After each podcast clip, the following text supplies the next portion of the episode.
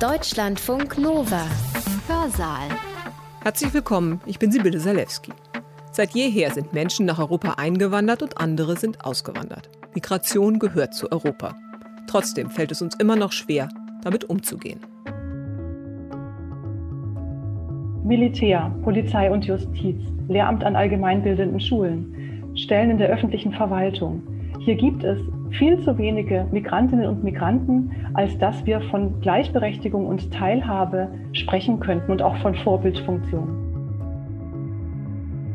Reinigungsberufe, Lebensmittelherstellung, Lageristik und Postdienstleistungen, Altenpflege. Das sind die Berufe, in denen Migrantinnen und Migranten in Deutschland sehr stark überrepräsentiert sind. Von Gleichberechtigung und Teilhabe können wir an dieser Stelle nicht sprechen. Wir sind da noch ein sehr weites Stück davon entfernt.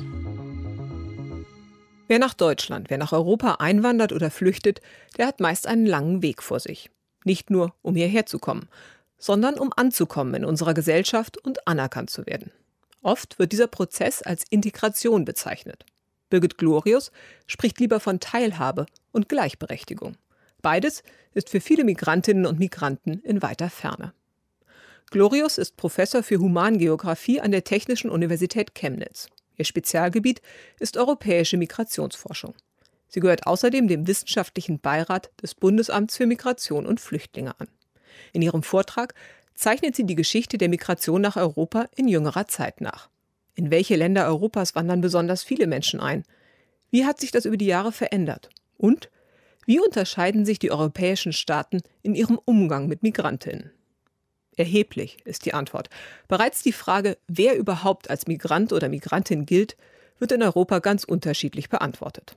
Deutschland zum Beispiel zählt Menschen mit Migrationshintergrund. Dieser Begriff ist mittlerweile höchst umstritten. Denn durch ihn wird auch Menschen, die schon seit mehreren Generationen in Deutschland leben und die deutsche Staatsangehörigkeit haben, ein besonderer Status zugeschrieben. Erst vor kurzem hat sich deshalb die Fachkommission Integrationsfähigkeit im Auftrag der Bundesregierung in ihrem Abschlussbericht dafür ausgesprochen, den Begriff nicht mehr zu verwenden. Dafür plädiert auch Birgit Glorius in ihrem Vortrag. Sie hat diesen Vortrag am 3. November 2020 online für die Polytechnische Gesellschaft Frankfurt am Main gehalten, im Rahmen der Reihe Mensch und Gesellschaft. Er hat den Titel Jenseits von Kosten und Nutzen, was Migration nach Europa ausmacht. Was macht den europäischen Migrationsraum eigentlich aus? Europa war ja stets ein elementarer Bestandteil globaler Migrationssysteme, die durch die verschiedenen europäischen Staaten geprägt waren und die durch die Historie hindurch durch unterschiedlichste Ereignisse geprägt waren, so dass sich eben auch Migrationsmuster und die Rolle einzelner europäischer Regionen in Bezug auf Migration fortlaufend geändert haben und sie werden das auch in Zukunft tun. Das ist also das Interessante an diesem Thema. Ich möchte heute Abend eine Rückschau auf wesentliche Phasen, Phänomene und Effekte der Migration nach Europa und auch in Europa halten und auf dieser Basis über mögliche Szenarien zur Zukunft des europäischen Migrationsraums nachdenken. Dabei ist es mir wichtig, die verschiedenen Perspektiven auf dieses Thema zu beleuchten, die sich durch die Wahrnehmung von Migration ergeben und die sich unter anderem auch in Politikansätzen zur Migration und Integration niederschlagen. Der Titel Jenseits von Kosten und Nutzen weist dabei auf eine sehr gängige Perspektive auf Migration hin, nämlich auf die utilitaristische Perspektive. Zugleich schlägt der Titel aber vor, diese utilitaristische Perspektive nicht als dominante Perspektive heranzuziehen. Wir sollten unsere Perspektive auf Migration erweitern, um zu begreifen, was Migration nach Europa ausmacht. Ich werde zunächst einen Abriss geben über Europa als Migrationsziel. Dabei halte ich mich kurz bei historischen Migrationen auf und versuche dann so einzelne Zeitschnitte durchzuarbeiten. Im zweiten Teil des Vortrages werde ich auf gesellschaftliche Folgen von Migration eingehen. Und im dritten Teil, der dann zugleich auch eine Zusammenfassung ist, werde ich Aufgaben einer zukunftsweisenden Einwanderungspolitik skizzieren als Teil eines äh, Szenarienprozesses. Migrationsziel Europa die Nettomigration nach Europa seit den 1960er Jahren bis 2020 bezogen auf die EU 27 Staaten. Was man hier also erkennen kann, ist, dass unabhängig von den einzelnen Ausschlägen, die es vielleicht mal gegeben hat, dass in den letzten Jahrzehnten die Nettomigration nach ähm, Europa beständig zugenommen hat. Also das ist eine Phänomenologie, die wir hier schon sehr lange haben, dass wir von positiver Nettomigration sprechen können nach Europa, was nicht bedeutet, dass jede Region Europas hier gleichermaßen und gleich stark betroffen ist. Gehen wir kurz in die historische Betrachtung des europäischen Migrationsraums hinein. Da haben wir zunächst mal als sehr markante Migration das Zeitalter der Überseewanderungen, in denen eine große Anzahl von Europäerinnen und Europäern auswanderten in die sogenannte Neue Welt. Zielregionen waren vor allem die Vereinigten Staaten, aber auch Staaten Südamerikas, auch Kanada und wenn wir uns damit befassen, was die Menschen damals dazu bewogen hat, diese Reise anzutreten, diese Emigration anzutreten, können wir das mit einer sehr verbreiteten theoretischen Perspektive der Migrationsforschung, der sogenannten Push- und Pull-Faktoren-Betrachtung, also Push-Faktoren, äh, Faktoren, die Personen zum Aufbrechen äh, nötigen und aus dem Land sozusagen treiben und Pull-Faktoren, Faktoren, die eine bestimmte Anziehungskraft haben.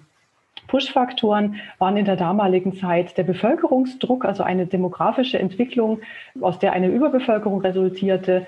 Es gab landwirtschaftliche Krisen, es gab politische Gründe für die Auswanderung und Pull-Faktoren waren äh, ganz deutlich die verbesserten Transportmöglichkeiten, also zum Beispiel die Reise mit dem Dampfschiff, die möglich wurde, Werbekampagnen zum Beispiel von Landeigentümern in der neuen Welt, die nach Arbeitskräften suchten, aber auch der Wunsch, von Emigranten, Freunde, Verwandte nachzuholen, also die Familienzusammenführung zu realisieren. Was wichtig ist, wenn man sich diese Historie betrachtet, dass nicht alle Auswanderer für immer in der Emigration verblieben sind. Ein erheblicher Anteil kehrte zurück und es etablierten sich auch zirkuläre Migrationsmuster. Zum Beispiel wanderten über viele Jahre hinweg äh, Menschen aus dem Süden Italiens nach Südamerika aus, um im südamerikanischen Sommer dort bei der landwirtschaftlichen Arbeit zu helfen, um dann im europäischen Frühjahr wieder nach Italien zurückzukehren und dort ihre landwirtschaftliche Tätigkeit wieder aufzunehmen. Nur auf diese Weise konnte Familieneinkommen gesichert werden. Diese Zirkularität von Wanderung ist bis heute ein sehr wichtiger Aspekt, der vielfach auch in politischen Debatten über Migration vergessen wird. Ein zweiter kurzer Snapshot auf diese historischen Migrationen und jetzt diesmal in Bezug auf Deutschland ist die sogenannte Sachsengängerei während der Zeit des Kaiserreichs. Hier war es so, dass es zu beträchtlichen Ost-West-Wanderungen kam, zum Beispiel zum Zuzug in die ja, westlichen Industrieregionen, sodass als Ausgleich polnische Arbeitskräfte aus Russland und Österreich für die ostelbischen Landgüter angeworben wurden. Und diese Anwerbepolitiken waren sehr stark reguliert waren also temporäre Arbeitsbeziehungen. Es wurden nur ledige Personen angeworben. Äh, Frauen, die schwanger wurden während des temporären Arbeitsaufenthaltes, wurden ausgewiesen. Rund 1,2 Millionen ausländische Arbeitskräfte waren hier tätig. Davon waren rund zwei Drittel aus Russland und Österreich. Es war also eine beträchtliche Ost-West-Bewegung, die immer wieder jedes Jahr zirkulierte und die sehr stark geprägt war eben durch diese Regulierungsmuster, und wir können sagen, das ist eine Art Blaupause für temporäre Arbeitsmigrationen, gerade in der Landwirtschaft und Lebensmittelproduktion, die wir gerade in Deutschland bis heute in sehr hoher Anzahl jedes Jahr haben. Kommen wir zu einigen Zuwanderungsereignissen der jüngeren Historie. Und äh, ich werde, wie gesagt, einige Zeitscheiben etwas genauer betrachten. Schauen wir uns die 1950er bis 1970er Jahre an. Im europäischen Migrationsraum dominierte zunächst die Wanderung von einer hohen Anzahl von Flüchtlingen, von Vertriebenen und von Displaced Persons als Konsequenz des Zweiten Weltkrieges. Und wir wissen, dass das zum Teil über Jahre, sogar Jahrzehnte angehalten hat, also auch das Leben in temporären Unterkünften, in Übergangslagern, Barackensiedlungen und so weiter. Das Phänomen hatte eine sehr hohe Kraft auch für viele Regionen in Europa.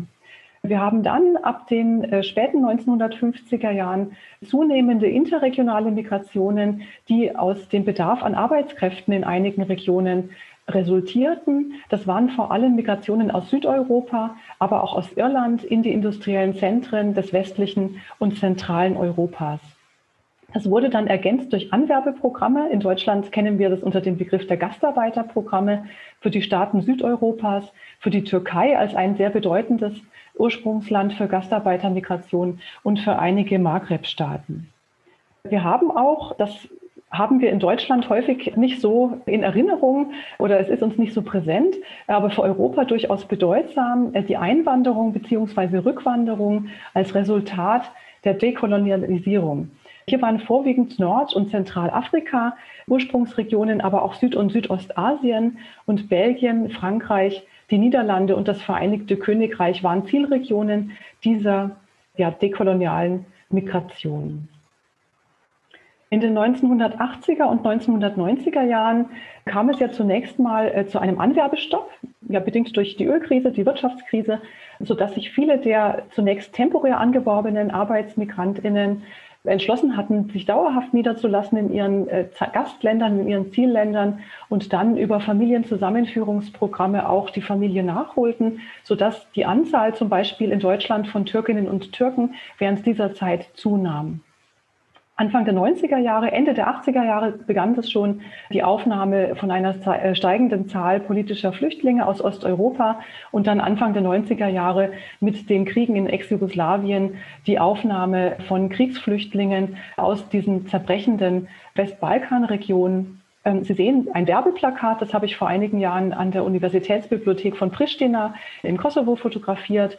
Äh, Sie sehen, dass das die Werbung ist in deutscher Sprache eines Callcenters, das Mitarbeiter sucht. Ähm, hier steht, du kannst fließend Deutsch, hast du Lust, viel Geld zu verdienen, dann bewirb dich bei uns und ist ein Hinweis für Effekte, von jedweder Art von Migration.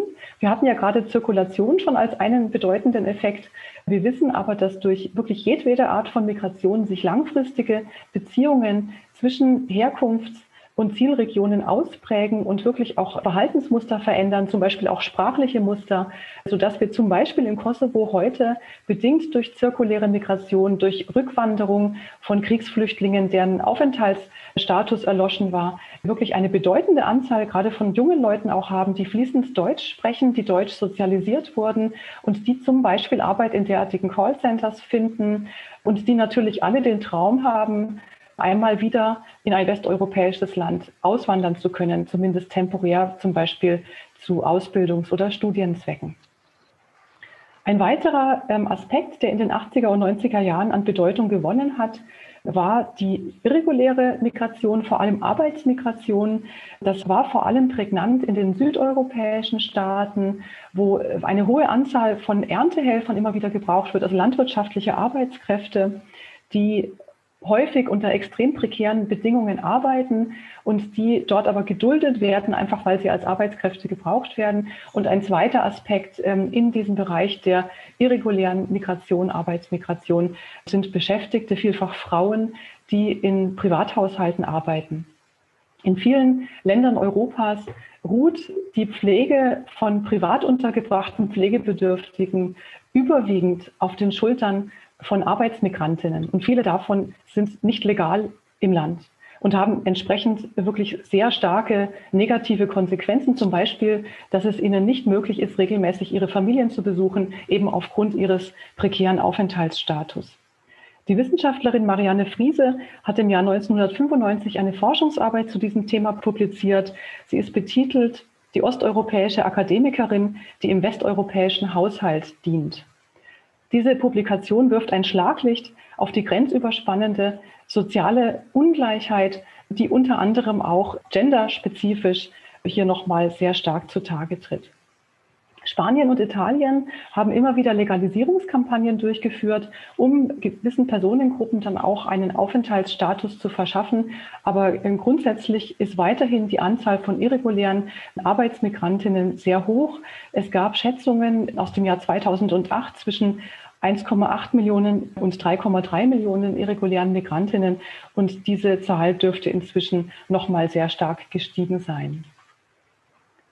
Kommen wir in der Migrationsgeschichte ein bisschen weiter in die Gegenwart, nämlich in die 2000er Jahre. Ende der 1990er Jahre. Damals bereitete sich die Europäische Union auf eine große Erweiterungsrunde vor. Im Jahr 2004 sind äh, zehn Staaten der Europäischen Union beigetreten, darunter acht ostmitteleuropäische Staaten.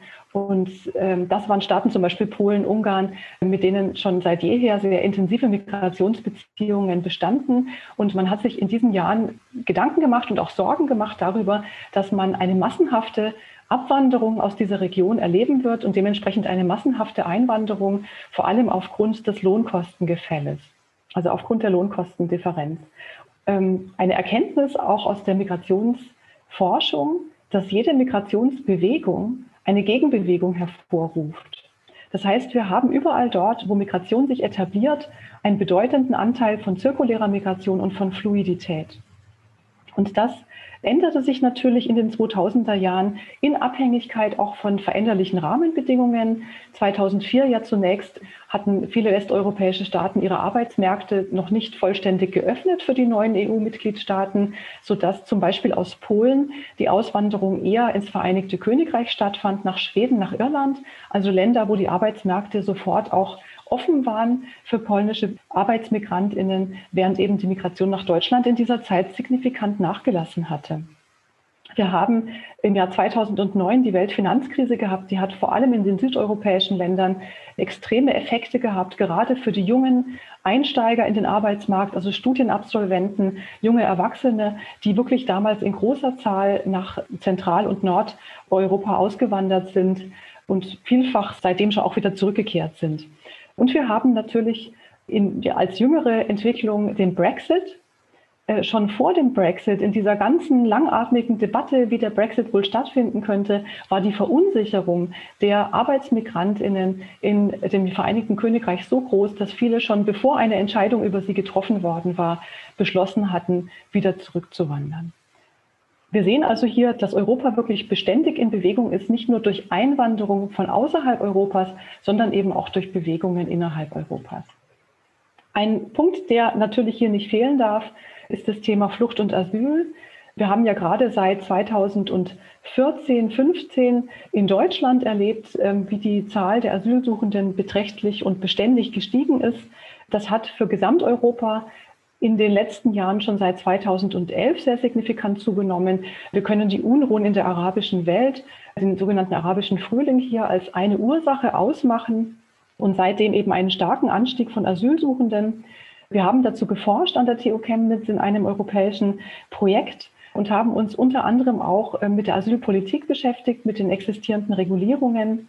Und hier ist in der laufenden Debatte auch um eine Reform des gemeinsamen europäischen Asylsystems die Frage der Verteilung von Asylsuchenden auf die verschiedenen europäischen Mitgliedstaaten eine bedeutende Frage. Seit 20 Jahren gilt im Wesentlichen die Dublin-Regulierung nach der jene Staaten für Asylsuchende verantwortlich sind, die als äh, erster EU-Mitgliedstaat betreten wurden. Dieses territoriale Prinzip bedeutet aber zwangsläufig eine Ungleichverteilung von Asylsuchenden entsprechend der geografischen Lage. Immer die Staaten, die an der Außengrenze sind, sind diejenigen, wo natürlich Asylsuchende in großer Zahl ankommen. Hier ist es wichtig, im Blick zu behalten, dass die Dublin-Vereinbarung in einer Zeit implementiert wurde, als die Europäische Union noch völlig anders aussah. Damals war Deutschland ein Land an der EU-Außengrenze. 1992 zum Beispiel kamen über 450.000 Asylsuchende nach Deutschland. Das waren etwa 62 Prozent aller Asylanträge in der damaligen Europäischen Union. Im Verlauf der 1990er Jahre schien es, als würde die Dublin-Vereinbarung ganz gut funktionieren. Nur sechs Prozent aller Erstanträge kamen in das Dublin-Verfahren, also wurden praktisch angezweifelt. Dies lag freilich eben daran, dass Deutschland an der EU-Außengrenze direkt zugänglich war, sodass Sekundärmigrationen in dem Fall gar nicht stattgefunden hatten. Auf der Basis einer historischen Betrachtung ist es sinnvoll, sich diese Ungleichverteilung von Asylsuchenden im Kontext der EU-Erweiterungen anzusehen. Und wir wissen, dass die EU-Erweiterungen jeweils eine größere Ungleichheit in der Wirtschaftskraft zum Beispiel der europäischen Regionen ausgemacht hat, dass das aber nicht die Ursache für Ungleichverteilung ist, sondern besonders in den Zeiten, wo wir sehr sprunghafte Anstiege hatten von ankommenden Asylsuchenden, geht die Ungleichverteilung hoch. Das heißt, die steigende Ungleichverteilung steht in einem direkten Zusammenhang mit der steigenden Anzahl der Asylgesuche woraus man schlussfolgern kann, dass wir ein Verteilsystem oder eine Alternative zum Dublin-System vor allem in Zeiten eines starken Zuzugs benötigen.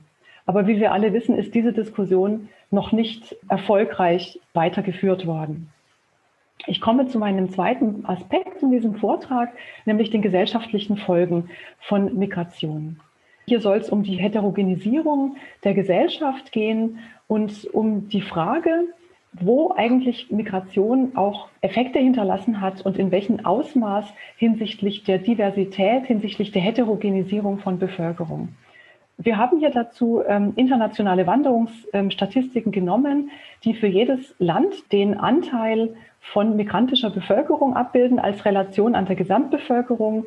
Wichtig ist hier vielleicht zu wissen, dass es hier keine einheitliche Erfassung gibt. Das heißt, manche Länder benutzen das Foreign-Born-Konzept. Das heißt, alle Personen, die nicht in dem Land geboren sind, werden als Migranten, Migrantinnen bezeichnet.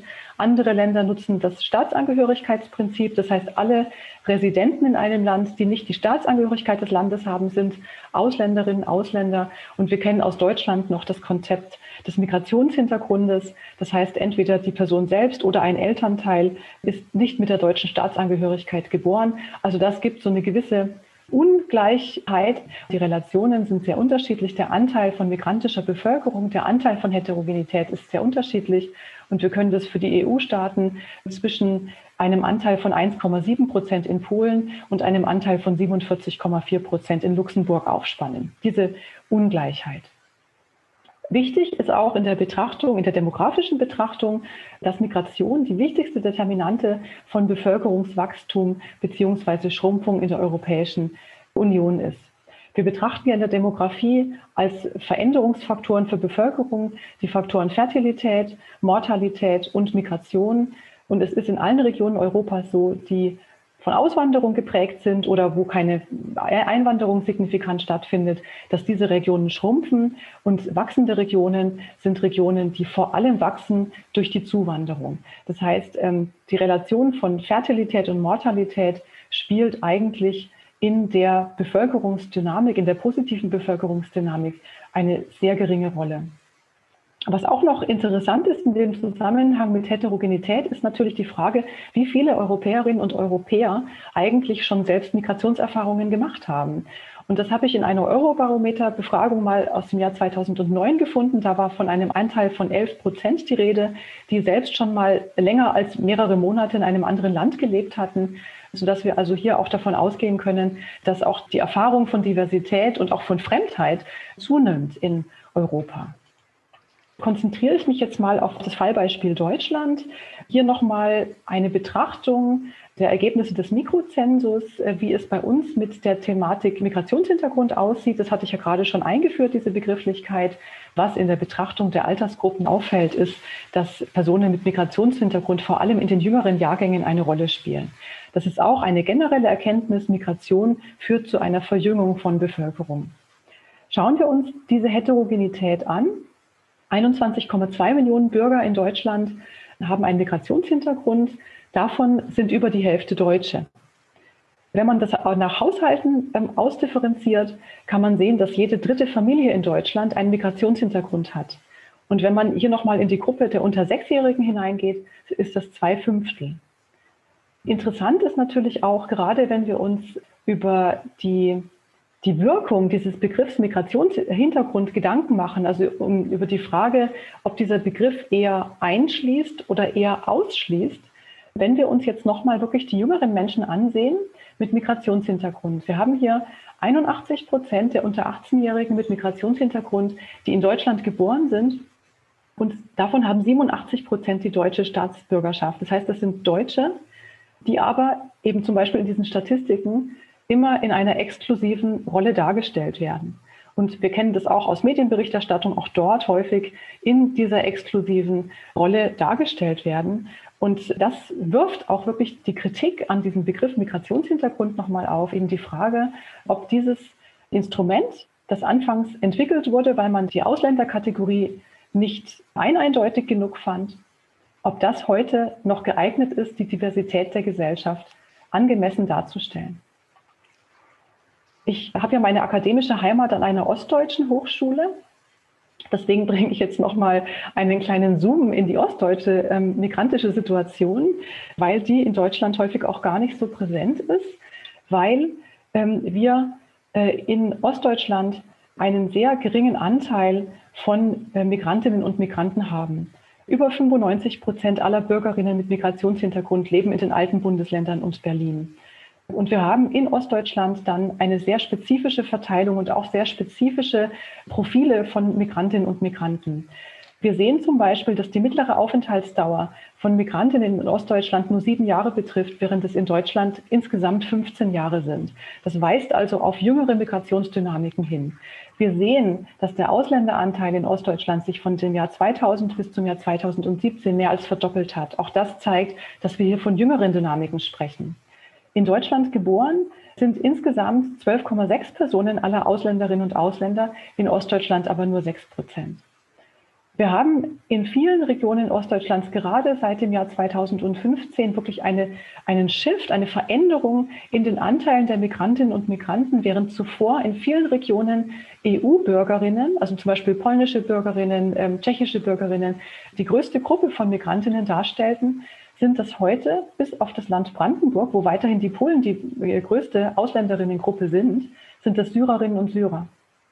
Also wir sehen tatsächlich, dass wir hier einen sehr signifikanten Unterschied haben und äh, das zeigt, dass tatsächlich auch das Sprechen über Migration und Maßnahmen der Teilhabe, Maßnahmen der Diversitätsentwicklung wirklich auch regional differenziert verhandelt und gestaltet werden müssen. Der nächste Shift, der nächste Wechsel in meiner Blickperspektive geht von der Außenbetrachtung auf die Innenperspektive der Migrantinnen und Migranten. Gleichberechtigung und Teilhabe. Ich möchte hier nicht von Integration sprechen, weil der Integrationsbegriff im politischen Diskurs sehr häufig ein von außen an die Ankommenden gerichteter Anspruch der Assimilierung bedeutet, beinhaltet. Aus der Perspektive derjenigen, die aber hier als Migrantinnen und Migranten markiert werden, geht es viel eher darum, ob man gleichberechtigt ist und ob man teilhaben kann. Und um das zu illustrieren, wo wir an diesem Punkt stehen in Deutschland, habe ich Ihnen einen Ausschnitt ähm, aus einer Statistik mitgebracht, wo Sie sehen den Anteil der Erwerbstätigen mit Migrationshintergrund. Wir haben insgesamt in Deutschland bei allen abhängig Beschäftigten einen Anteil von 24 Prozent Personen mit Migrationshintergrund. Also das ist sozusagen der Mittelwert der Beschäftigten mit Migrationshintergrund. Und dann habe ich verschiedene Berufsgruppen und Einkommensgruppen mitgebracht. Und Sie sehen hier eine extreme Unterrepräsentation von Personen mit Migrationshintergrund. Militär, Polizei und Justiz, Lehramt an allgemeinbildenden Schulen, Stellen in der öffentlichen Verwaltung. Hier gibt es viel zu wenige Migrantinnen und Migranten, als dass wir von Gleichberechtigung und Teilhabe sprechen könnten und auch von Vorbildfunktion. Reinigungsberufe, Lebensmittelherstellung, Lageristik und Postdienstleistungen, Altenpflege, das sind die Berufe, in denen Migrantinnen und Migranten in Deutschland sehr stark überrepräsentiert sind. Die Einkommen, Sie sehen bei den niedrigen Einkommen eine Überrepräsentation von Migrantinnen und Migranten, bei den höchsten Einkommen eine starke Unterrepräsentation. Von Gleichberechtigung und Teilhabe können wir an dieser Stelle nicht sprechen. Wir sind da noch ein sehr weites Stück davon entfernt. Der letzte Aspekt, den ich hinsichtlich der gesellschaftlichen Folgen von Migration ansprechen möchte, ist die Frage, wie wir eigentlich Migration und Migrantinnen wahrnehmen.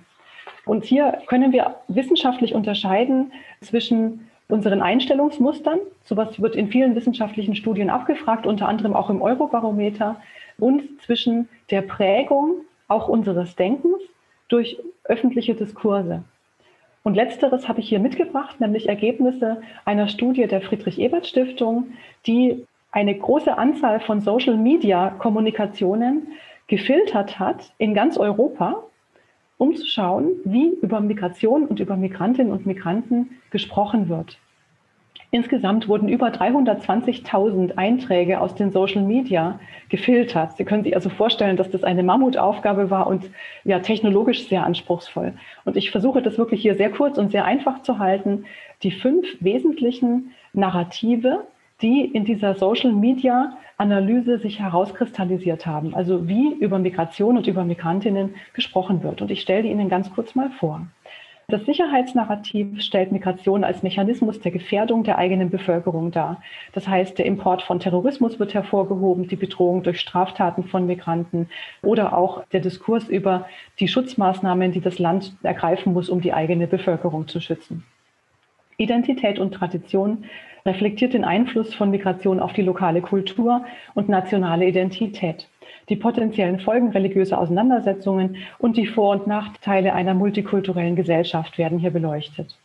Im Humanitätsdiskurs geht es vor allem um die Frage der Aufnahme von Geflüchteten und die Reflexion der Umstände, unter denen Geflüchtete nach Europa kommen. Der ökonomische Diskurs reflektiert die finanzielle Belastung, die durch die Aufnahme von Migrantinnen entsteht, aber auch den Effekt von Migrantinnen im lokalen Arbeitsmarkt. Der letzte Diskurs oder das letzte Narrativ ist das demografische Narrativ, das Einwanderung diskutiert als Lösung für die Stabilisierung von Renten- und Gesundheitssystemen und das die Eingliederung von Migrantinnen und Migranten in lokale Arbeitsmärkte diskutiert eben auch als Möglichkeit, den Bedarf nach verschieden qualifizierter Arbeit zu decken.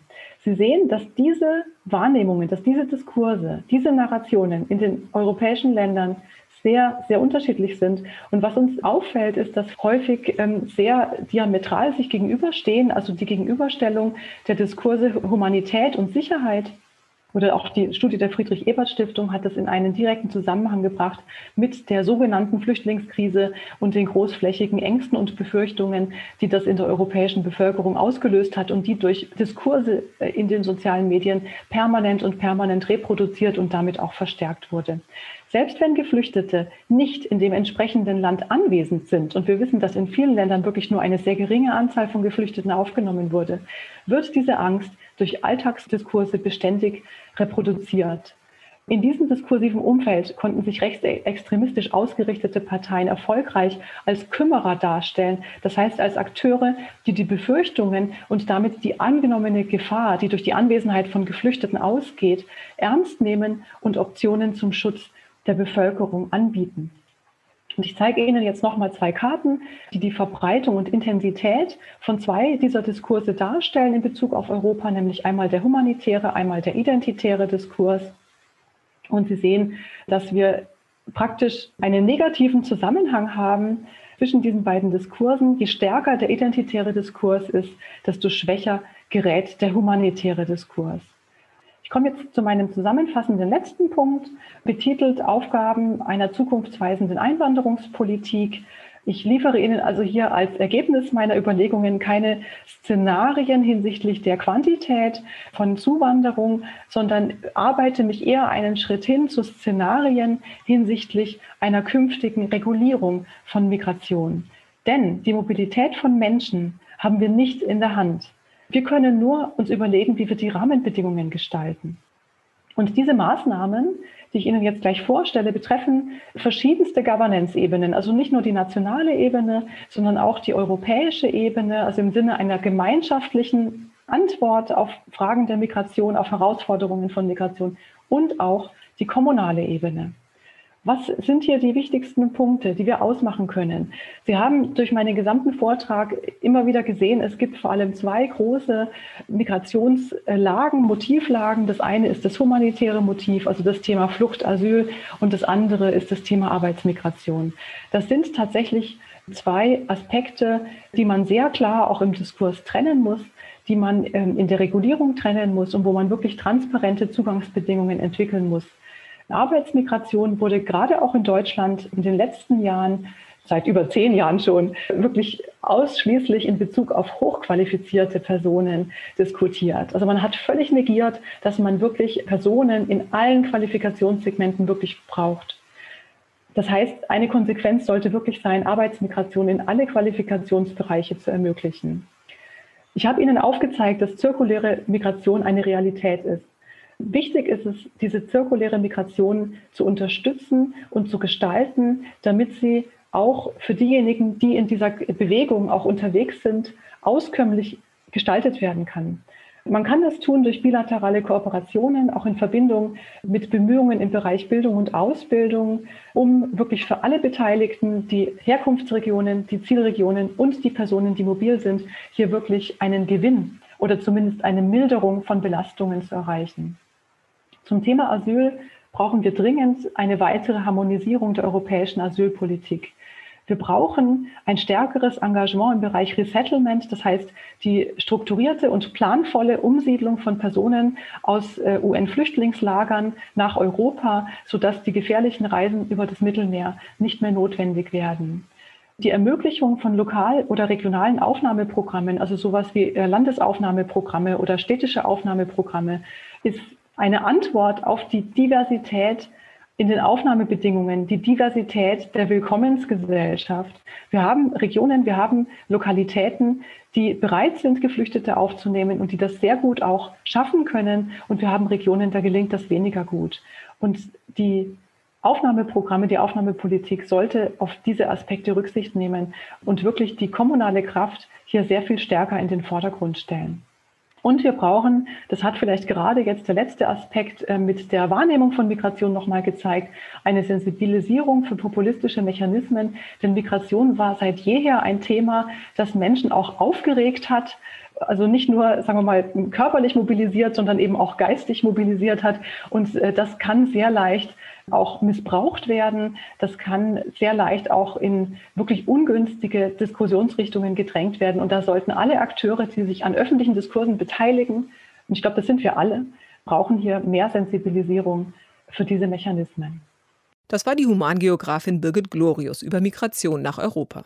Sie hat diesen Vortrag am 3. November 2020 online gehalten für die Polytechnische Gesellschaft Frankfurt am Main im Rahmen der Reihe Mensch und Gesellschaft. Deutschlandfunk Nova. Hörsaal. Samstag und Sonntag um 18 Uhr. Mehr auf deutschlandfunknova.de.